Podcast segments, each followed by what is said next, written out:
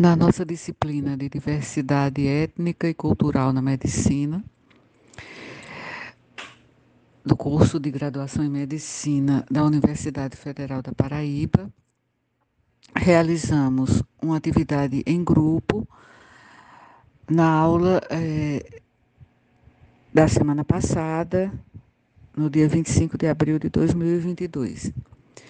Durante o nosso horário de aula, quatro grupos de estudo tiveram 40 minutos para elaborar uma situação-problema envolvendo uma questão de gênero no contexto da saúde. Após 40 minutos, cada grupo apresentou a situação elaborada e a correspondente análise desta situação. Com verbalização de todos os integrantes de cada grupo, e a apresentação e a análise duraram aproximadamente 20 minutos para cada grupo, não houve tempo suficiente para que o quarto grupo apresentasse o resultado do seu trabalho em sala de aula. Então, eu pedi para que eles fizessem uma curta gravação é, do que realizaram e me enviassem e vou agregar aqui nesse podcast.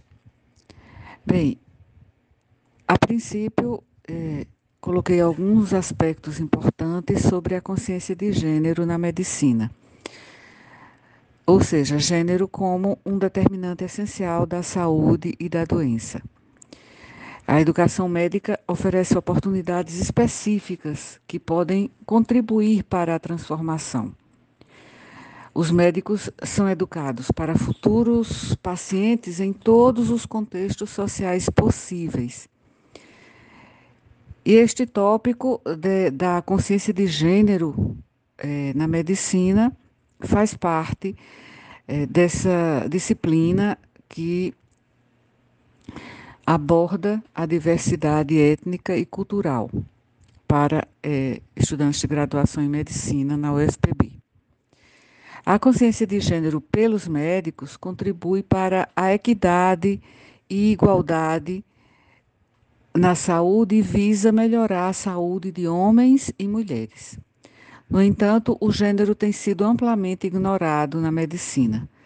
Em primeiro lugar, afirma-se que existe cegueira de gênero e atitudes discriminatórias na medicina por não se considerar o gênero sempre que relevante nas situações clínicas.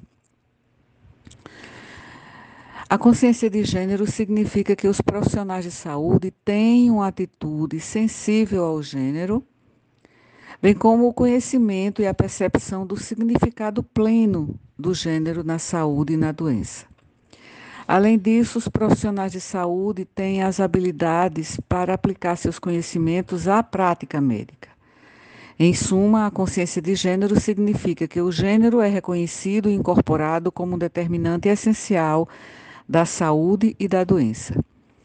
Muitas vezes as necessidades de saúde da mulher são consideradas restritas apenas à reprodução.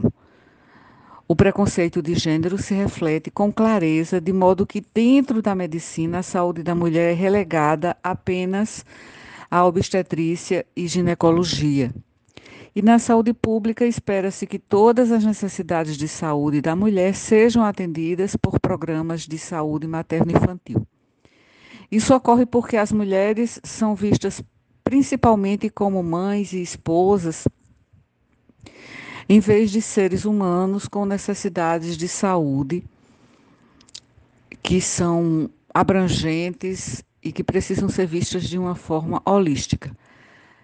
Assim, a saúde não reprodutiva das mulheres costuma ser invisível ou não enfatizada ou pouco enfatizada. Por exemplo, apesar de as mulheres terem feito parte da força de trabalho por tanto tempo, sua saúde ocupacional tem sido frequentemente ignorada. A consciência de gênero significa que os profissionais de saúde têm uma atitude sensível ao gênero, bem como o conhecimento e a percepção do significado pleno do gênero na saúde e na doença. É, eu repito isso é, por ser um, um, um aspecto importante é, deste tópico é, de estudos. É, que questões de gênero são de relevância específica, por exemplo, na doença cardíaca, na farmacologia, na violência intrafamiliar e sexual, na sexualidade problemas sexuais, assim como problemas de saúde mental. É, então, os problemas é, estão dentro desses, esse, desses tópicos, são tópicos que são clínicos propriamente ditos ou é, da área terapêutica, da parte é, terapêutica medicamentosa, mas também de problemas psicossociais importantes, como a violência intrafamiliar e sexual. Também é, depressão, transtorno de estresse pós-traumático, transtornos de ansiedade, é, abuso de, de drogas, é, de substâncias psicoativas.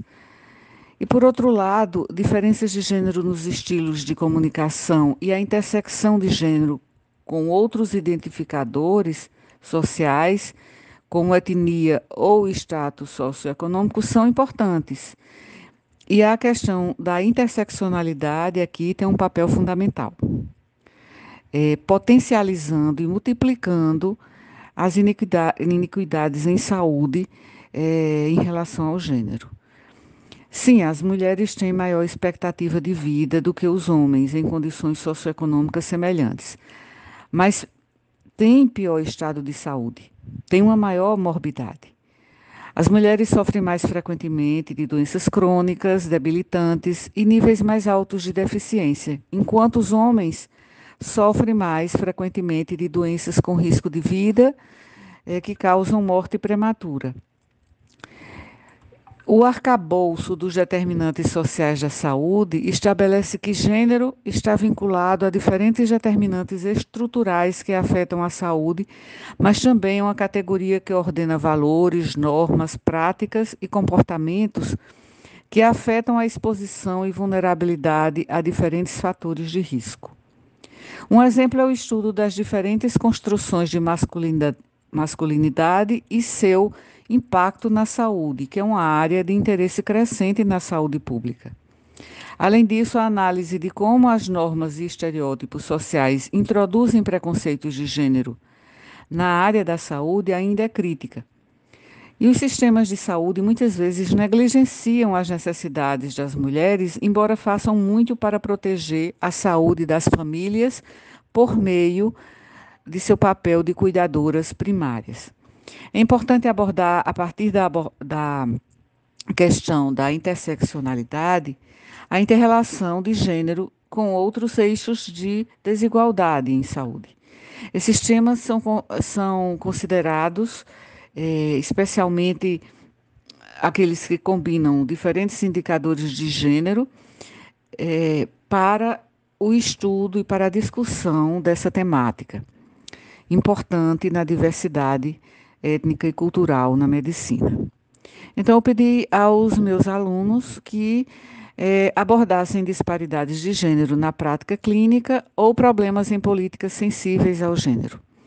Que fizessem uma análise considerando a questão de gênero no contexto clínico ou de pesquisa em saúde ou ainda em relação a processos de trabalho. Então, como fazer ou como não fazer como não atuar na assistência à saúde sensível ao gênero para as mulheres, tanto no contexto clínico é, quanto no contexto profissional, em um serviço de saúde também de qualquer nível de atenção, primária, é, secundária, terciária ou ainda em pesquisas é, em saúde e especificamente em medicina. Então, no dia 25, passado, 25 de abril de 2022, a nossa discussão é, girou em torno é, da questão de gênero na saúde, as disparidades de gênero é, nos desfechos de saúde e questões de gênero em geral é, na medicina.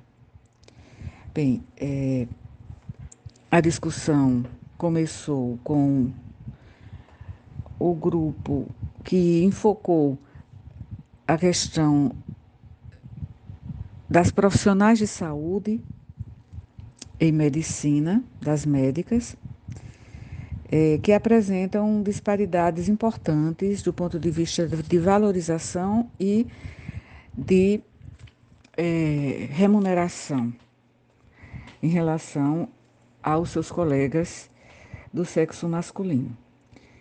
Então, Diego começou a discussão destacando que eh, mulheres ativas de 45 a 48% aproximadamente, elas têm eh, uma atividade maior que a dos homens. Mas isso eh, não se reflete na questão salarial. As médicas, elas geralmente recebem uma remuneração de cerca de 78 a, a aliás, 79 a 80% menos que os médicos, os seus colegas, seus pares do sexo masculino. E as mulheres geralmente tendem a seguir especialidades é, que são diferentes das especialidades seguidas pelos é, colegas é, médicos. E acabam escolhendo principalmente a pediatria, a ginecologia, a obstetrícia. E os homens escolhem mais ou seguem mais as especialidades mais rentáveis. É, Diego também lembrou é, de um aspecto, é, poderíamos dizer, um fenômeno importante que foi a feminilização da medicina no Brasil, que é um, um, um fenômeno que aconteceu do ponto de vista quantitativo, mas não se refletiu em termos de valor, valorização pessoal, de liderança em relação às médicas. Houve recentemente, é, nos últimos anos, né, uma constatação é, em estudos que o grupo de Diego é, enfocou, pesquisou, que ocorreu um aumento importante é, de egressos de medicina é, do sexo é, feminino. Então, isso, esse é um aspecto importante a ser considerado é, nas questões de gênero na medicina. Ainda no mesmo grupo, o colega Romo Newton, o colega de Diego, Romo Newton, mencionou é, que ele tem visto placas né, de formatura de medicina pelo nosso centro é, de ciências médicas e ele observou é, especialmente a placa dos formandos de medicina de 1964 na Universidade Federal da Paraíba, é, uma turma que tinha apenas uma mulher. É, ele ainda também destacou a questão salarial, que as mulheres médicas recebem menos é, por seu trabalho, mesmo que apresentem carga horária igual, é, fazendo o mesmo tipo de atendimento, os mesmos procedimentos, as mulheres recebem menos é, em termos de remuneração que os homens. É, Ramon Newton é, salientou também que isso não ocorre apenas no Brasil mas também é, é um fenômeno observado também na Inglaterra, nos Estados Unidos, né, países desenvolvidos, e é, ele e seu grupo encontraram é, esses é, registros na literatura. Então, cargos de liderança, ou seja, menos espaços de liderança, é, não, não são apenas uma questão técnica, mas cultural. Márcia, Maria Márcia, também do mesmo grupo de Diego e Romo Newton, é, é, mencionou que no século XX é, a, o reconhecimento né, é, e a valorização né, dos médicos foi muito maior é, do que foram valorizadas as mulheres médicas. E é, corroborando o, o que os seus colegas é, também é, destacaram. E também ela referiu que na, durante a pandemia de Covid-19 houve uma redução na atividade eh, de eh, profissionais de saúde do sexo feminino, porque elas passaram a se dedicar eh, em maior período de tempo à, à sua família.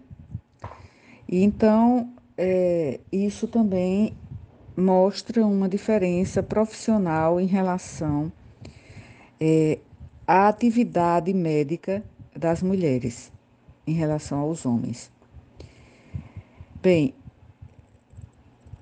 é, ela referiu também, Márcia referiu uma, uma, um dado estatístico de que a participação das mulheres eh, nessas atividades de enfrentamento à Covid foi eh, menor das mulheres em virtude dessa retração de sua participação por causa do seu papel relacionado ao gênero eh, e de se voltar sua atenção, sua dedicação para a sua família.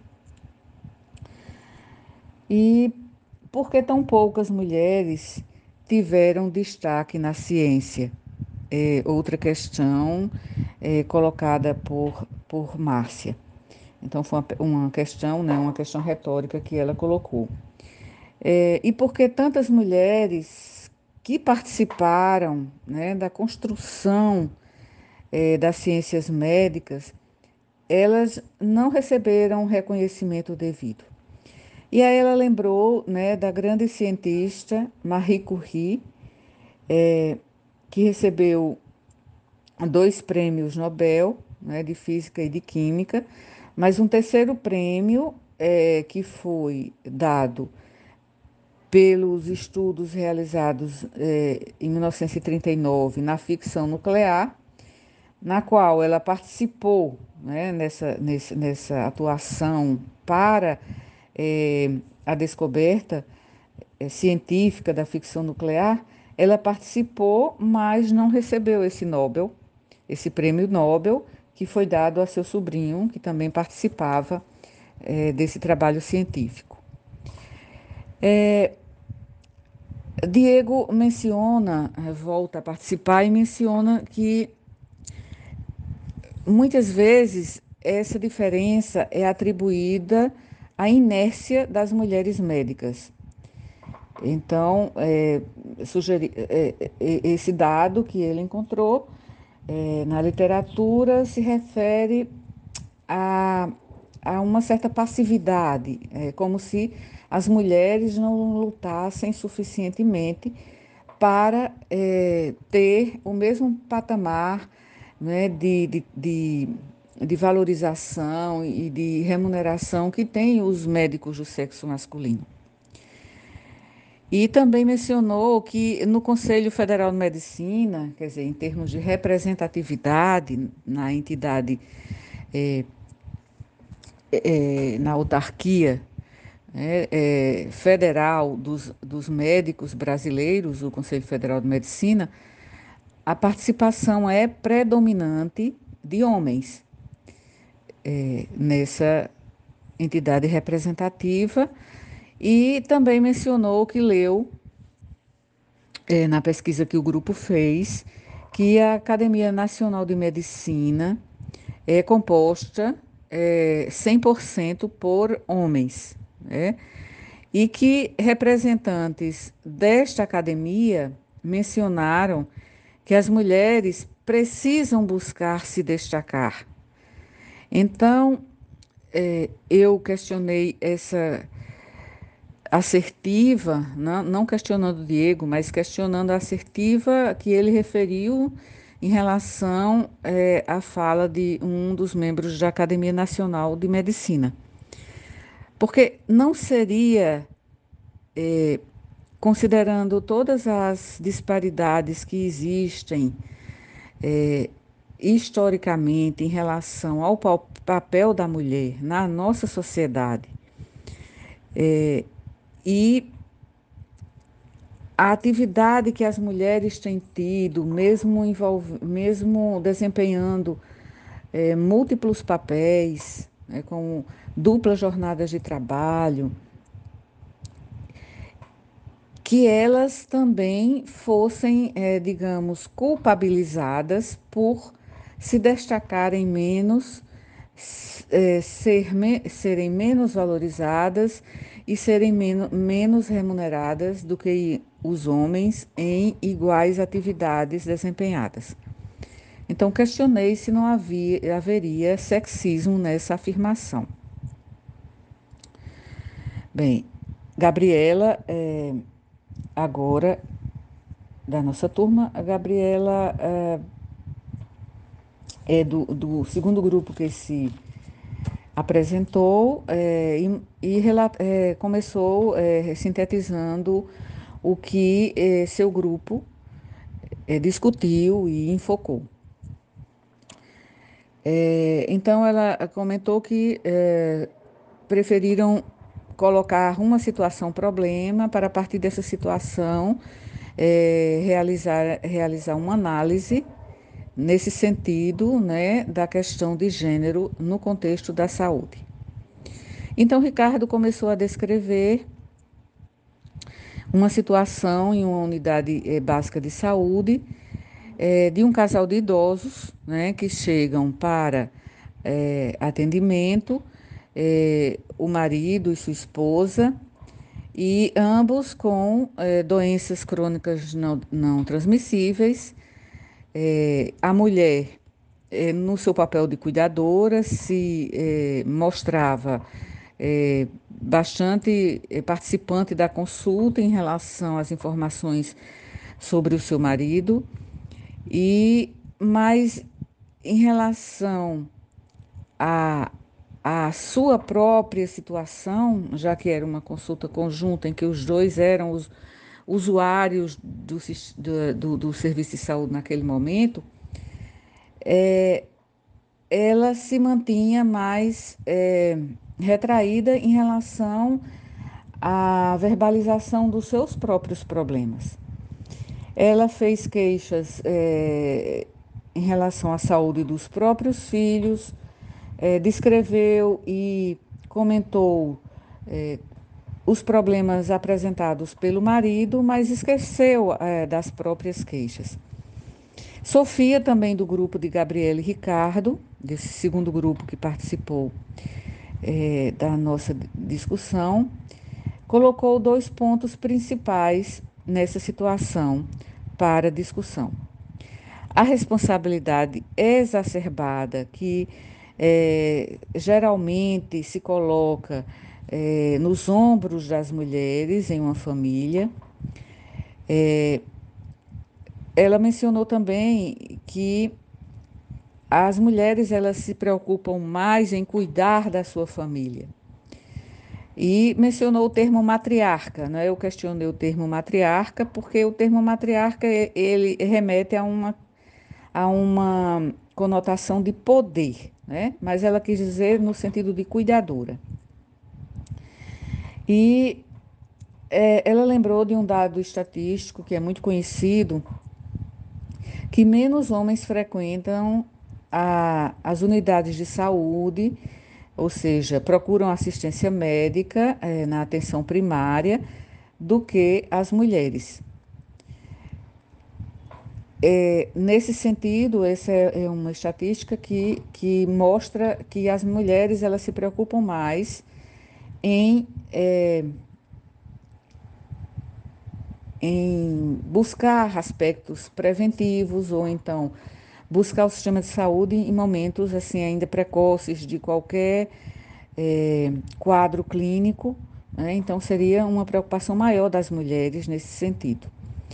Mas é, ela também lembrou, Sofia, que também a procura das mulheres, e que está contida nessa estatística, é que muitos desses atendimentos eles são devidos a questões reprodutivas, é, que os homens é, não é, apresentam é, especificamente.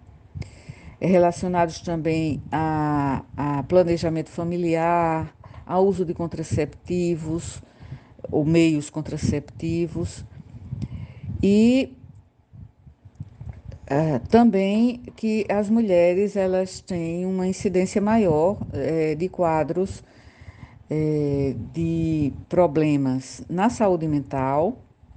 Então, esses são fatores que também estão subjacentes a, a, a esse dado estatístico na explicação desse dado estatístico. Ricardo eh, voltou a participar e lembrou da síndrome eh, do cuidador. E no caso das mulheres, ele lembrou da dupla jornada de trabalho, dos papéis de gênero, as convenções sociais, né, do que é esperado eh, em relação ao comportamento das mulheres socialmente. Então,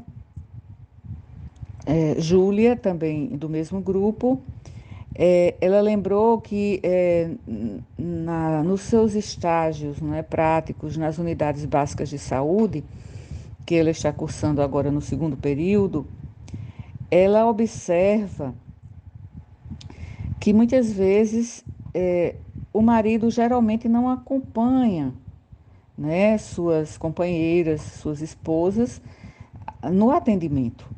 Aquelas mulheres que estão com saúde debilitada, elas não têm é, o acompanhamento dos seus é, companheiros, dos seus parceiros, né? Enquanto que é, geralmente quando o marido, como o caso referido aqui, como uma situação problema por esse grupo, quer dizer, a mulher ela aparece como cuidadora do marido idoso é, e com saúde debilitada. E é, Júlia lembrou também que quando a mulher é acompanhada, geralmente ela vai acompanhada de outras mulheres.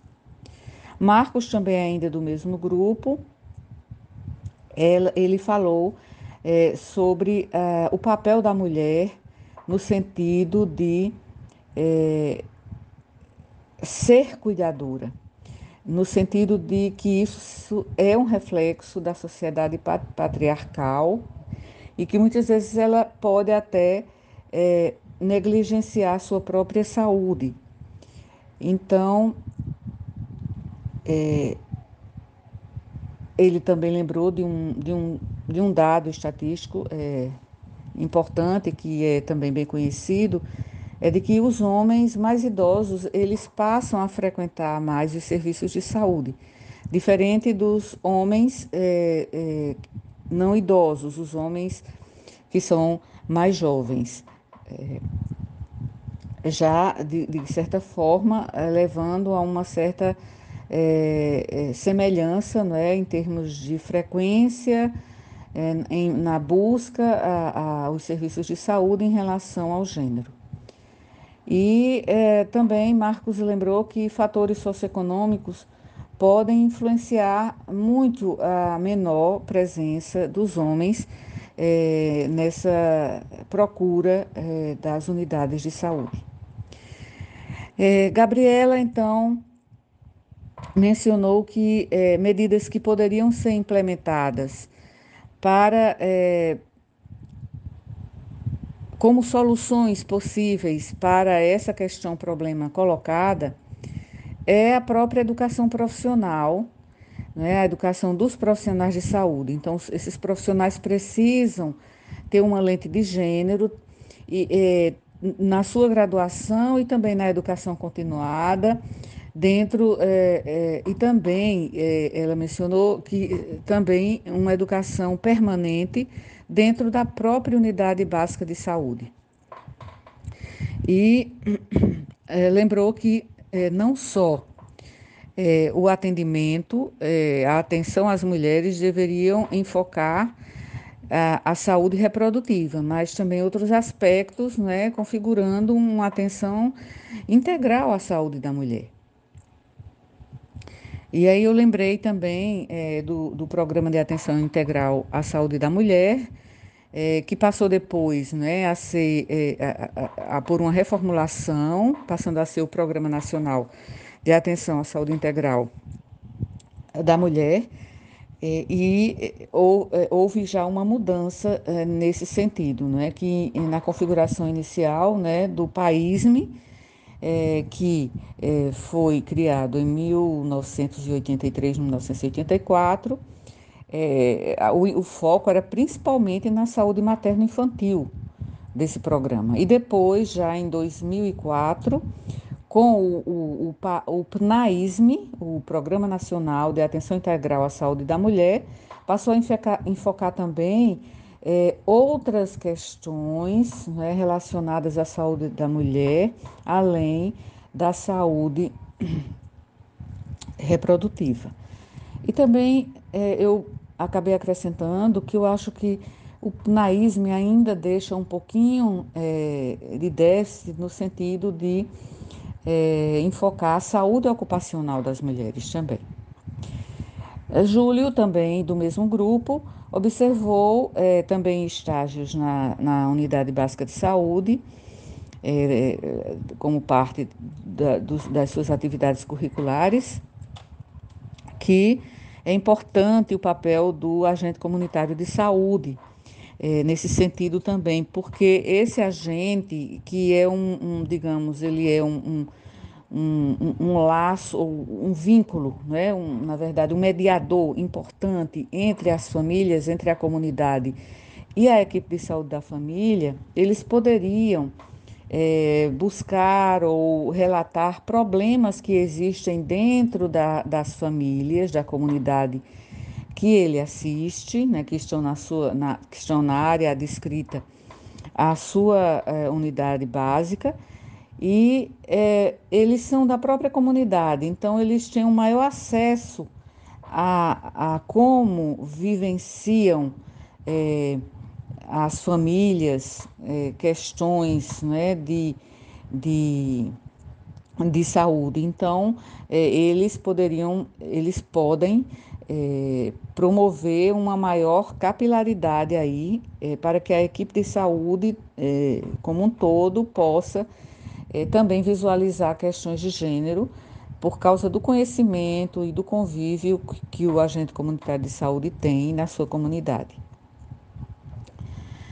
É, a Júlia voltou a participar e ela, ela disse que, ainda, se, é, ainda remetendo à sua participação anterior, em que ela lembrou que geralmente não vê o marido acompanhando a esposa com saúde debilitada à unidade básica de saúde, mas ela lembrou que uma vez é, houve o atendimento, ela, ela estava participando em aula prática de um atendimento na unidade básica de saúde, em que o marido acompanhou a mulher.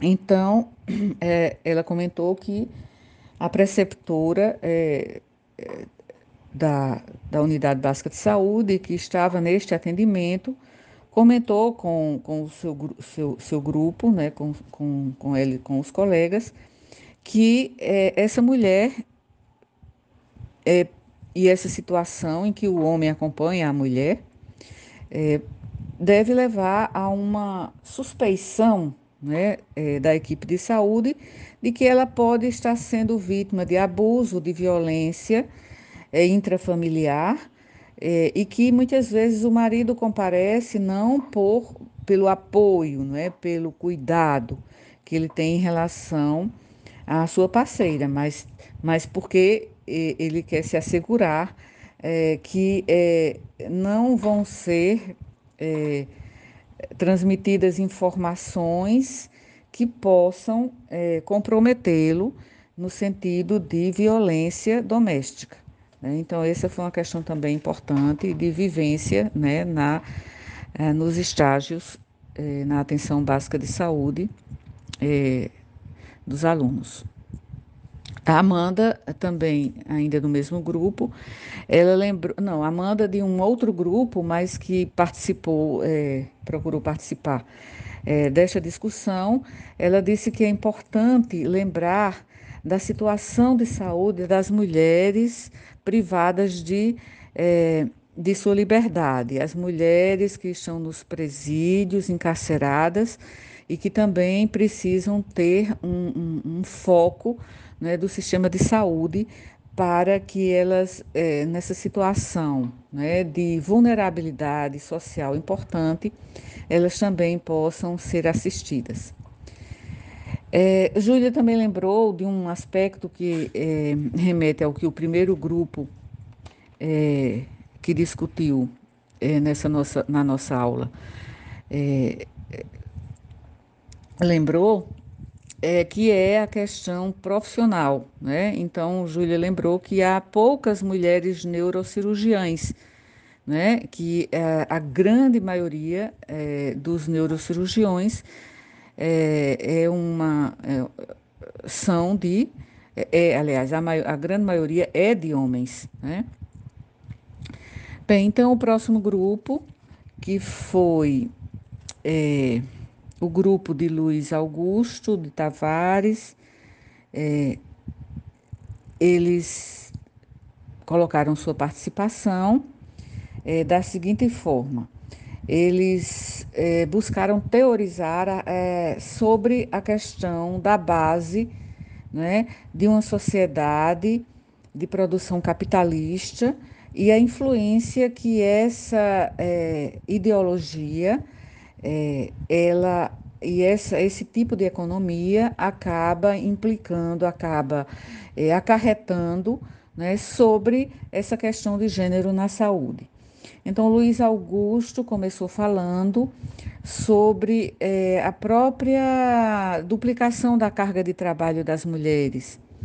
As mulheres que têm o trabalho fora de casa e o trabalho em casa. Né? Então, elas são geralmente sobrecarregadas.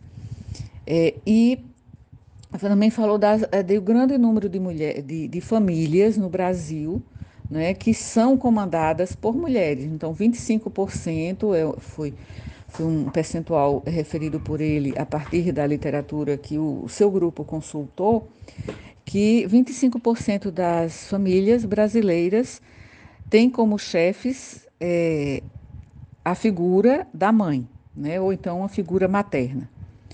E ele lembrou também que as mulheres, elas, eh, nesse contexto, recebem é, pressões de três lados. Tanto a subvalorização no trabalho, no trabalho fora de casa, a subvalorização do seu próprio trabalho enquanto cuidadora em casa, é, e isso, é, no caso da subvalorização no trabalho e as menores remunerações em todos os setores é, da economia faz com que elas, tendo menores receitas, ela tenha também uma menor possibilidade de ascensão social. E, e isso só é só esse fator por si só já influencia de forma decisiva para é, que ela tenha também menor acesso à saúde e tenha maior morbidade. É, também, é, outra questão que é, Luiz Augusto colocou foi a predisposição que existe é, em relação aos estigmas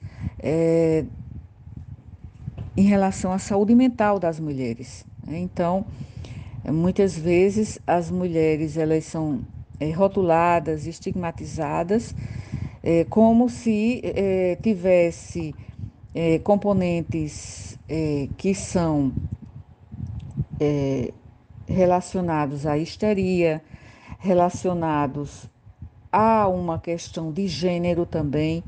Então, isso é um estigma e que é, acaba a, a, afetando é, mulheres que têm problemas de saúde mental ou então acaba fazendo com que elas tenham sofrimento psíquico por causa desse estigma geral da sociedade e que também pode acontecer no contexto da saúde. Por quê? Porque as mulheres, muitas vezes, elas é, são rotuladas como poliqueixosas é, no próprio contexto clínico, no contexto da saúde. É, eu lembrei, nesse caso, de mulheres é, com fibromialgia, porque a fibromialgia é, acomete mais mulheres. Então, muitas vezes se considera que é, essas mulheres com fibromialgia, elas têm todo um itinerário terapêutico de peregrinação de serviços de saúde, porque não se acredita que elas é, realmente estão doentes. É, porque na fibromialgia não se encontra um substrato, um substrato é, anátomo-patológico para a doença. Então, é, como as mulheres elas têm muito mais frequentemente, não é? A grande maioria dos, das pessoas que sofrem de fibromialgia é mulher, então isso também tem uma questão né, em que é, acaba redundando na, na, na opressão né, que as mulheres sofrem também na assistência à saúde. É, sim, também é, Luiz Augusto falou sobre, é, quando ele falava dessa questão é, da produção capitalista, né, da menor remuneração das mulheres, embora realiza, realizando o mesmo trabalho que os homens e a mesma carga horária. É, ela, ele lembrou que 44% da população economicamente ativa do Brasil é composta por mulheres. Bem, é, Tavares, é, Matheus Tavares, é, referiu que recém-formados, né, eles, eles têm né, é, uma maior, é, em, na, na sua maior prevalência, na, é, prevalentemente, eles são é, mulheres né, é, a partir de 2014. Então, quando não há uma, uma maior prevalência, uma, prevalen uma frequência maior, então é, as frequências de egressos de cursos de graduação em medicina, geralmente a partir de 2014, elas passaram a ser muito mais frequente em termos quantitativos, né, composto, composta por mulheres, esse, esse, esse, esse contingente de egressos, é, nos, digamos, na última década. Né? E é, Luiz Eduardo mencionou também a questão da mulher ser mais frágil fisicamente. E nesse sentido, é, a mulher ela tem mais dificuldades de exercer alguns papéis é, na profissão médica, como por exemplo, estar trabalhando no pronto socorro e ter que atender paciente, é, pacientes que chegam é, para pronto atendimento e que são é, são homens muitas vezes alcoolizados, muito, muito é, é, intoxicação alcoólica, muitas vezes agressivos, né? E que a mulher, sendo mais frágil fisicamente, em termos de força física, ela pode ter mais dificuldade em é, a, é, é, enfrentar, no enfrentamento dessa situação. Bem, então, eu lembrei que Durante o tempo em que eu exerci clínica no interior, é, foram aproximadamente 10 anos, é, eu atendi muito, né, como médica é, do hospital de uma cidade do interior, atendi muitos é, homens que chegaram é, com comportamento agressivo, com agitação psicomotora, mas assim, é, não, não chegou a ser um problema. pessoalmente, para mim, é, para que eu pudesse enfrentar essa situação e tomar as condutas necessárias, porque eu tinha a, também a ajuda da equipe. Se fosse uma questão de força física, né, eu tinha é, os outros componentes da equipe que é, ajudavam, né? Tinha segurança também é, na unidade de saúde, mas é, geralmente essa questão não, não chega a ser um problema para é, as mulheres médicas que atendem pronto-socorro. Né? É, então, essa é uma questão que é, é aparentemente, é, se a gente for pensar é, racionalmente, faz sentido. Faz sentido que as mulheres é, médicas elas tenham mais dificuldade de atendimento em pronto-socorro quando se trata da atenção é, que se deve é, prestar a pacientes que são muitas vezes homens com mais força física e que estão muitas vezes é, agitados, né, ou então até agressivos. Então, mas isso é, é, uma, é uma visão que não corresponde né, ao que acontece na realidade. Então, eu, eu lembrei é, da minha própria experiência. Né, é, eu tenho uma compleição física também, e principalmente tinha, né, quando eu atendia é, nesse tipo de serviço é, de pronto-socorro, é, a minha complexão física era, era bastante é, pequena, né? Então, em termos de força física, é, é eu não era páreo, né, para muitos pacientes que chegavam é, agitados, né, alcoolizados. Mas realmente, do ponto de vista prático, é, isso não, não chegou a ser um problema em nenhum momento, né, nesses é, dez anos em que eu trabalhei é, é, na porta, ou seja, a gente chama de porta, né, quando é aquela, aquele pronto atendimento que é feito à população em um hospital. Bem, então é, a, a, nossa reunião ela terminou assim é, intempestivamente porque é, acabou o nosso horário e a nossa sala é, ia ser ocupada por outra turma, né, por outro professor.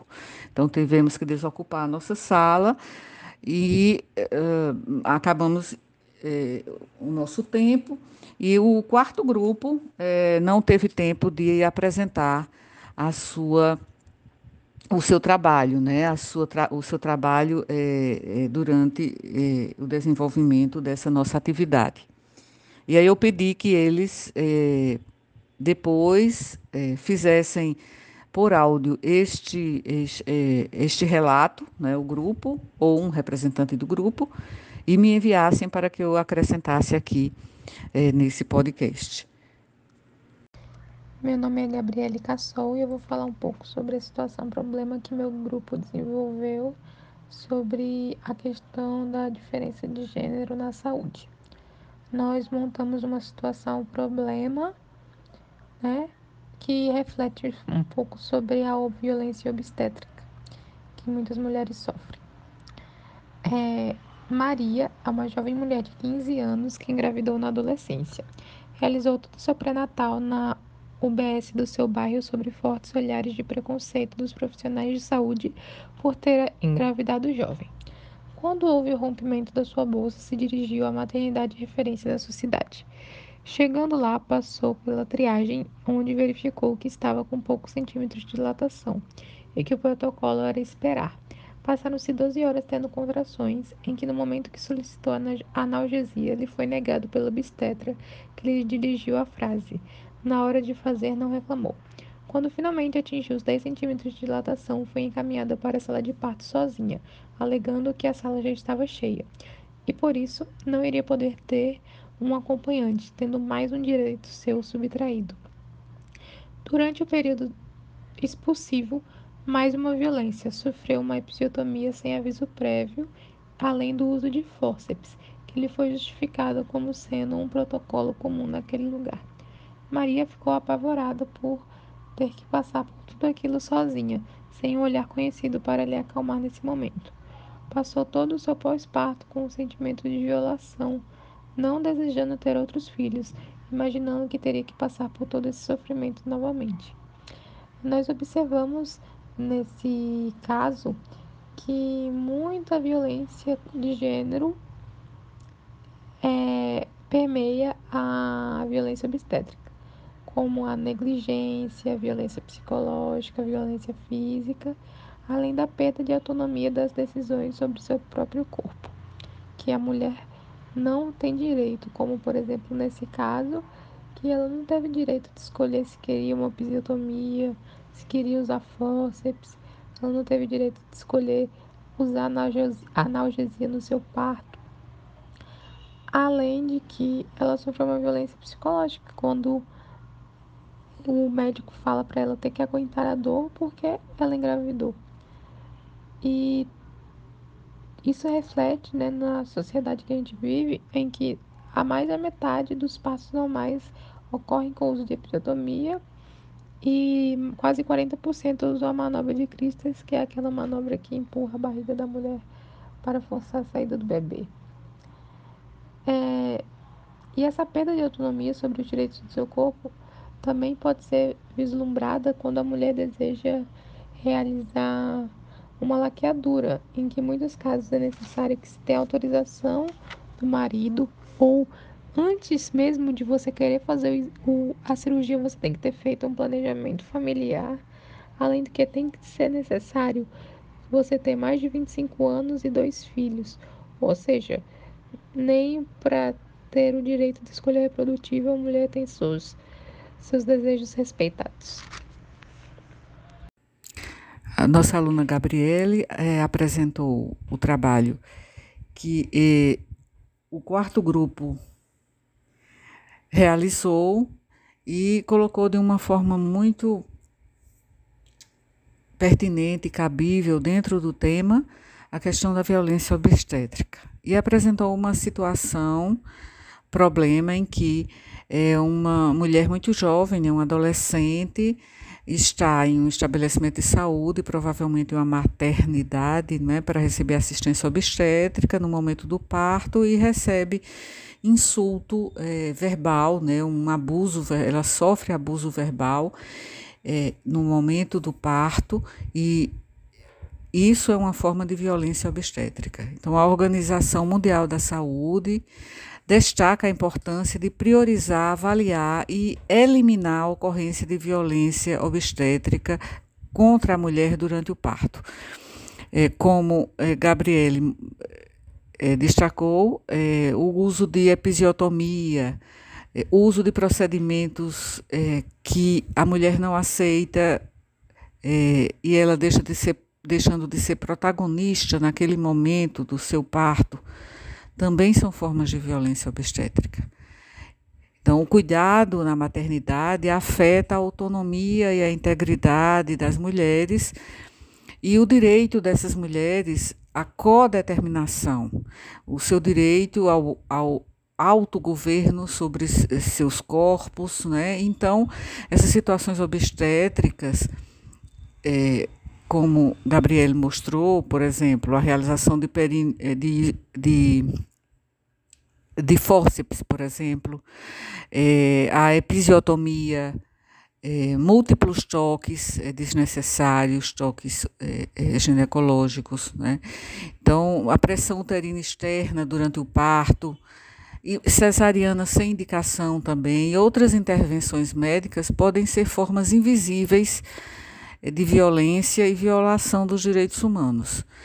E isso, é, é, esses, esses problemas podem até ser vivenciados como forma né, de discriminação de gênero, como mostrou é, Gabriele. Então, é, nesse contexto, a Organização Mundial da Saúde esclarece o problema por meio da, da questão de, é, de desrespeito e abuso. Né? Então, é, concentrando-se nos direitos das mulheres que dão à luz é, e que têm o direito à igualdade e à liberdade, né, é, livres de discriminação, de abuso mental, verbal, e incluído aí está também o direito de receber cuidados oportunos é, do mais alto é, nível né, de qualidade e de acordo é, com as preferências da paciente. Em, em uma, uma decisão compartilhada entre a equipe de saúde e a mãe, né, a parturiente. Então, essa, essa questão da violência obstétrica é muito importante dentro é, de todo o bojo né, de questões de gênero na saúde. Então, assim, encerro é, este podcast, que foi uma síntese é, da nossa discussão no tópico de aula sobre é, equidade de gênero é, na saúde. Assistam ao, ao nosso próximo podcast também, nesse mesmo canal.